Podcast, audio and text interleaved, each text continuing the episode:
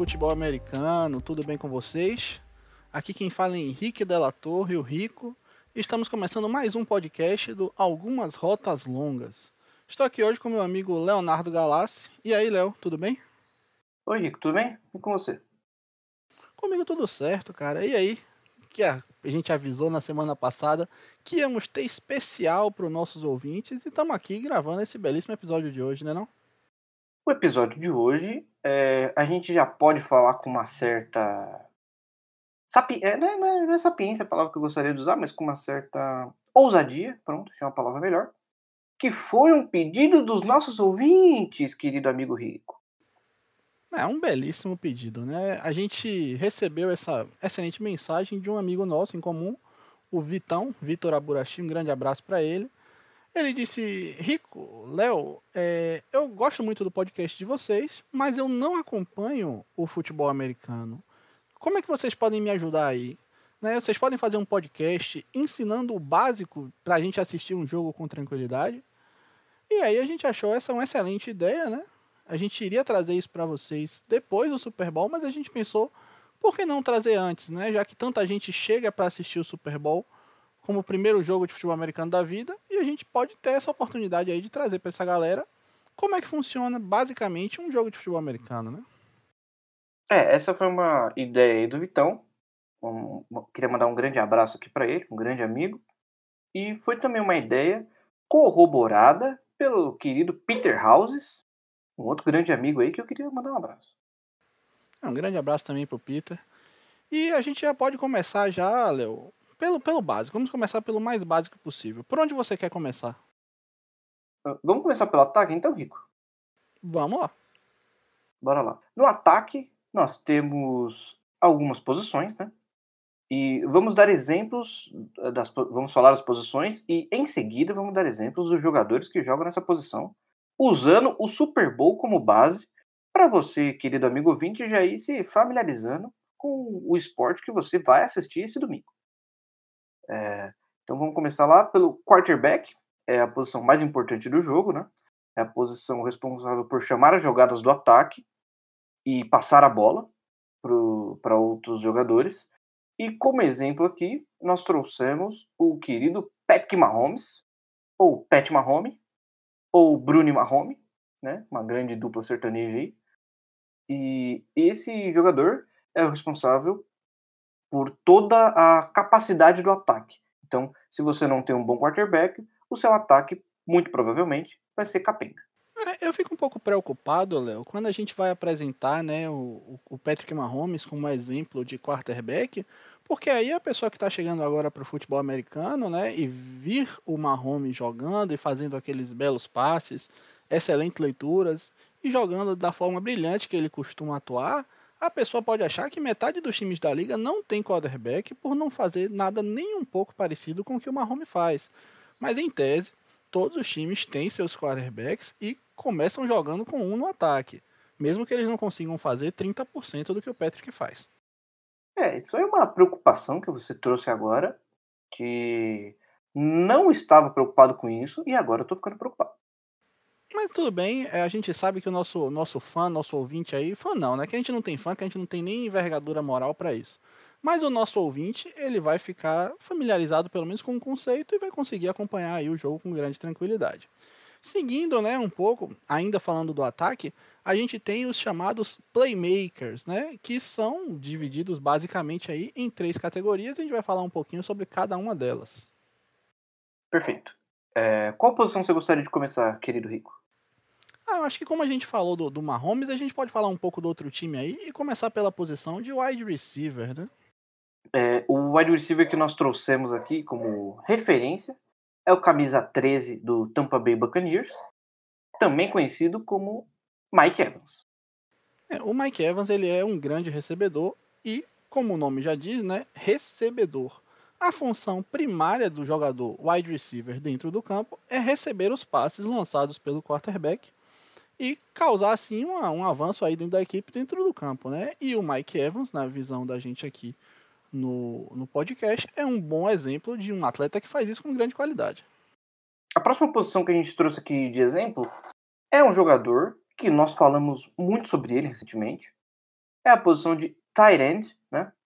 também conhecido como Travis Kelsey, o jogador, não a posição. Esse é um, esse é um atleta que o Tyrande tem por, por função primária bloquear e receber passe. Né? Então ele tem duas funções aí, diferentemente do wide receiver, que ele basicamente funciona para receber passe. É, o grande ponto aí que a gente traz essa diferenciação, né, que tem lá no, no, NFL, é o seguinte: o Tyrande, costumeiramente, é um jogador muito maior, fisicamente mesmo falando, um jogador mais alto, mais musculoso, mais forte. E aí o que é que é esse bloquear que o Léo disse? O bloquear nada mais é do que impedir que a defesa chegue ou no quarterback, ou no recebedor, ou em algum outro jogador. E aí ele faz isso com grande maestria, o Travis Kelce, do nosso exemplo, porque ele é simplesmente um gigante atlético que faz monstruosidades em campo, monstruosidades positivas. Errado você não tá. E você gostaria de falar sobre o nosso querido próximo jogador? Ah, com certeza. E o próximo jogador, que é o último tipo de playmaker, né? É o jogador running back, o corredor da equipe. E aí, como exemplo, a gente traz aqui um dos corredores, né, um dos running backs da equipe de Tampa, que é o Ronald Jones. Ele é bem novinho ainda, tá dando gás aí na sua equipe, e a função principal dele em campo como o nome já indica, é correr com a bola. Ele receber a bola da mão do quarterback diretamente e correr para frente como se nada tivesse futuro. Mas ele também pode receber passes, mas a função principal dele, em tese, é correr com a bola. Um grande momento aí do Ronald Jones, sendo citado em um podcast pela bela voz de Rico Della Torre. Não, e mais ainda, sendo citado por nós num grupo que a gente falou de Patrick Mahomes, Mike Evans e Travis Kelsey. Não tinha pensado nisso, mas é um, esse acho que é o maior momento da carreira dele. Sem, sem muita dificuldade. Mas tudo isso para acontecer, Léo, para o ataque se desenvolver, a gente tem jogadores de uma importância incrível e muitas vezes de um reconhecimento abaixo do merecido. Você concorda comigo? Concordo perfeitamente. São belas palavras e uma análise muito coesa. A gente está falando, obviamente, aqui dos jogadores de linha ofensiva.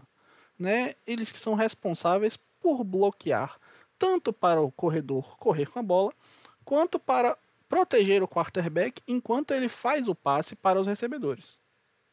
É uma perfeita explicação, Rico. Eu não tenho nada a acrescentar.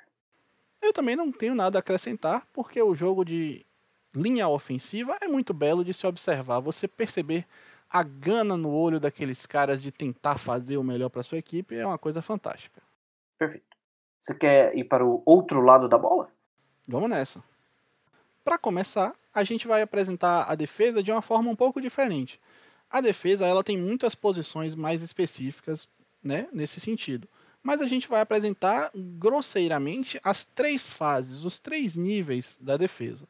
E o primeiro deles, mais próximo da bola na hora do snap, é a linha defensiva.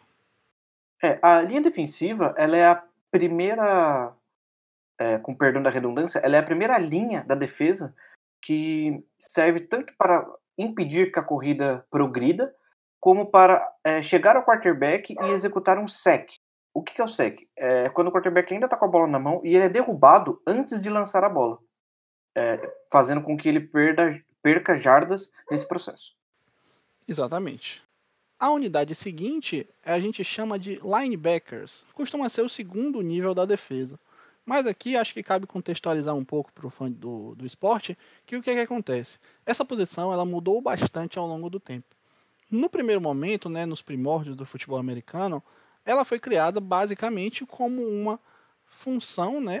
o linebacker era responsável por conter o jogo corrido, os running backs, assim que eles passassem da linha ofensiva, caso isso acontecesse. Com o desenvolvimento do jogo, com o crescimento das oportunidades de passe e um aumento vertiginoso do jogo aéreo, os linebackers precisaram também sofrer um upgrade e também estão agora muito responsáveis por uma cobertura ali no meio do campo do jogo de passe, tentando interromper um passe de acontecer, ou mesmo se forem rápidos o suficiente, correr atrás do recebedor que estiver com a bola. Perfeito. É, os linebackers eles mudaram tanto o seu estilo de jogo que o exemplo que a gente trouxe aqui para demonstrar melhor essa alteração na posição é o Devin White, camisa 45 da equipe do Tampa Bay Buccaneers. Ele é um cara extremamente rápido, é, ele consegue parar bem a corrida, só que ele é melhor defendendo o passe é, do que parando a corrida. Então é um grande exemplo aí de como a posição é, se alterou ao longo dos últimos anos. Exatamente, o Devin White realmente ele é um jogador muito explosivo, como costumam dizer, devido à sua agilidade e capacidade de reação, né, muito rápida aí contra os, os jogadores do time do ataque. Por fim, mas não menos importante, o último nível da defesa, aquele que em tese fica mais distante no campo, é a secundária. Dentro da secundária, a gente tem três posições diferentes, mas a função básica e primordial dela é a mesma. É impedir que os wide receivers e tight ends recebam os passes e completem as jogadas de passe. Agora que a gente explicou basicamente as posições dos jogadores, a gente vai adiantar para explicar a dinâmica da partida. O que é que de fato está acontecendo, o que é que cada equipe está buscando atingir em campo. Bom, a dinâmica do jogo é a seguinte, meu querido amigo Rico. É, quando o time recebe a bola, após o kickoff, ou após um turnover, ou a pontuação de outro time, ele recebe a bola e ele tem quatro descidas para conquistar 10 jardas. Se em quatro descidas ele não conquistar 10 jardas a partir do ponto inicial, acontece um turnover e a bola passa para o outro time. Exato. O turnover nada mais é do que um time perder a posse para o time adversário. E as formas mais recorrentes que ele acontece são a interceptação, quando um jogador de defesa recebe um passe que deveria ser recebido por alguém do ataque. O fumble, quando um jogador da defesa força que a bola saia do domínio da mão de um jogador do ataque que está de posse dela. E também o chamado turnover in downs, que é simplesmente se a equipe não conseguir conquistar as 10 jardas nas quatro descidas que ela teve. Perfeito. E, mas qual é a opção que a equipe tem? Ela sempre vai sofrer o turnover? Não é o caso. Caso a equipe opte pela posição do campo ou pela situação da partida por não sofrer esse turnover, ela pode, na quarta descida, ao invés de tentar conquistar as jardas, fazer duas movimentações que são as chamadas time de especialistas. É, nesse momento, a equipe pode optar, dependendo da distância que ela está do gol que fica no fundo do campo, que são aquelas duas traves apontadas para o céu, ela pode ou fazer um punch, que é você chuta a bola para o alto, devolvendo a bola para o time adversário, ou você tenta um field goal, que é uma das formas de pontuar do nosso queridíssimo esporte.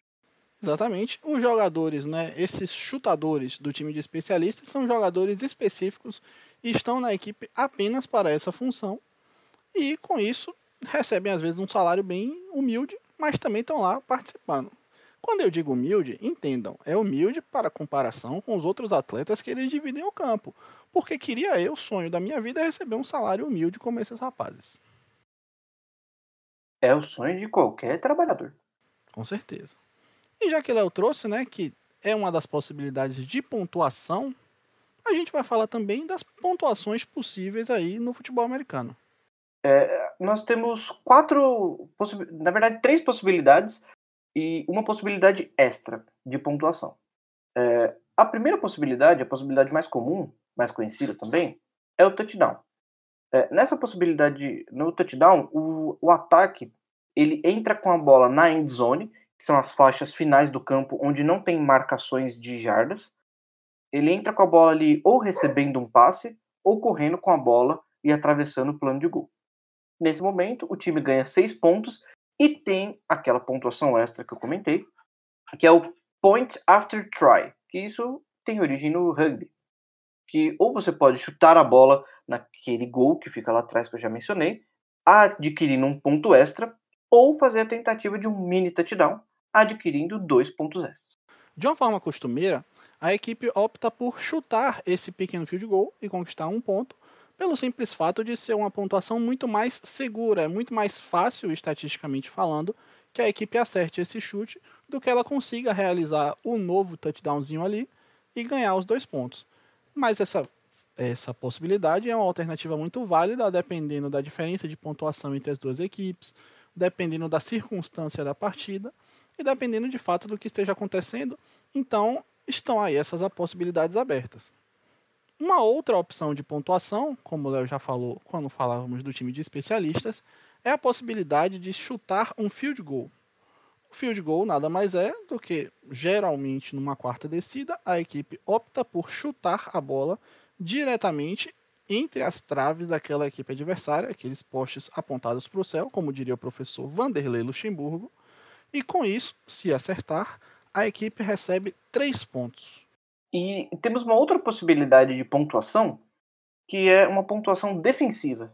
É, o nome dessa pontuação é safety, que é quando o jogador em posse da bola, o jogador do ataque em posse da bola, é derrubado dentro da sua própria endzone, ou o jogador perde a posse da bola e ele dá um tapinha, empurrando essa bola para fora de sua endzone, fazendo com que o time é, adversário ganhe dois pontos e a posse de bola. Exatamente. A pontuação do safety ela é uma pontuação relativamente incomum de acontecer. Ela não costuma acontecer todas as partidas, de fato, ela costuma acontecer bem poucas vezes. Mas, curiosamente, tivemos um Super Bowl recentemente, em 2013 ou 14, que a primeira pontuação, a primeira jogada daquela partida foi um safety. E esse Super Bowl foi um dos mais loucos aí que eu já assisti, sendo que a maioria tem sempre uma doideira no meio. Então é bom estar sempre preparado para qualquer coisa que acontecer num jogo de futebol americano. Mas, Léo, eu estava aqui lembrando, Perfeito. tem mais uma pontuação que a gente não falou. Essa pontuação aí, Rico, é uma pontuação inovadora que a gente está trazendo aí, que os atletas da NFL já estão cientes que pode estar tá entrando no livro de regras, pode não estar entrando também no livro de regras da NFL, que é a pontuação de você não ser um cuzão, né? Não maltratar as pessoas, não ser um racista de merda, é, não agredir pessoas, não cometer crimes. A importância de não cometer um crime é uma pontuação importantíssima, por exemplo, quando a gente diz aquela frase, pô, fulaninho ganhou pontos comigo. Mas não é que o jogador que não é otário, ele ganha pontos com a gente. Mas na real, o jogador que é um grande otário, ou um criminoso, ou um agressor, ou um racista, ou tudo isso junto, ele perde pontos imediatamente com a gente. E é assim que a gente espera, né? Que a sociedade trate pessoas que cometem esse tipo de coisa. É, infelizmente, a gente sabe né, que o, o, o mundo, né, e a NFL também está incluída nisso, muitas vezes acaba passando um pano para esse tipo de situação, e isso é muito triste, né? Mas enfim, a gente não veio falar de tristeza, vamos falar do futebol americano, e é isso que acontece. Para concluir, tem mais uma coisa que é interessante. De uma forma geral, num jogo de futebol americano da NFL, o intervalo do meio do jogo, né, que é dividido em quatro períodos de 15 minutos, tem os dois primeiros e os dois últimos. Entre o segundo e o terceiro existe o intervalo, né, o, o half time. Esse half time, ele costumeiramente dura acho que 12 minutos, se não me engano, e serve para as equipes estarem ali fazendo os ajustes que forem necessários para tentarem ser sair com triunfo ao final da partida. Mas como a gente está trazendo essa perspectiva falando do Super Bowl, tem uma curiosidade. Qual é, Léo? É, nós temos essa, essa, esse costume, né? De que no Super Bowl a NFL contrata uma banda, uma banda qualquer, ou um cantor, para ir lá fazer um showzinho maneiro num espaço de 15 a 16 minutos. Depende de, de como que tem o desenrolar ali das propagandas. E nesse, nesse período ele faz um show ganha muitos milhões, mas agrada o público. Geralmente agrada o público, né? Existem shows que não agradam o público. Exatamente. E isso aí começou, vale a gente citar, com um show muito belo do falecido Michael Jackson, lá no Super Bowl, que eu não lembro qual foi, há muito tempo atrás. E a cada vez mais os artistas que participam desse show tentam fazer um grande movimento midiático porque é um palco de gigantesca exposição para esses artistas. E no Super Bowl desse ano a gente vai ter aí um artista que eu gosto particularmente, acho a música dele bem interessante, mesmo não sabendo cantar. E aí é um belíssimo artista. Você está cego pelas luzes, Rico? eu estou cego pelas luzes e pela beleza dele, Abel, o The Weeknd. Grande momento aí do The Weeknd. É uma banda que eu gosto muito, mas que mundialmente ficou conhecida por ser música de fazer neném. Isso é uma grande verdade, e com essa grande verdade, a gente encerra esse nosso podcast de hoje, né? Esperando que a gente tenha conseguido apresentar a vocês um pouquinho, né, da, da forma de tentar, uma sugestão da forma que a gente acompanha, assistir um pouco de uma partida de futebol americano. Se você quiser entrar em contato com a gente, dar mais sugestões ou críticas ou elogios, pode entrar em contato através do e-mail algumasrotaslongas@gmail.com ou nos procurar pelo Twitter rotaslongaspod. É isso, eu acho que terminamos por aqui. E Léo, quer dar algum recado final? O meu recado final é: assistam o Super Bowl, não liguem para o show e comam bastante. É isso, galera. Um forte abraço.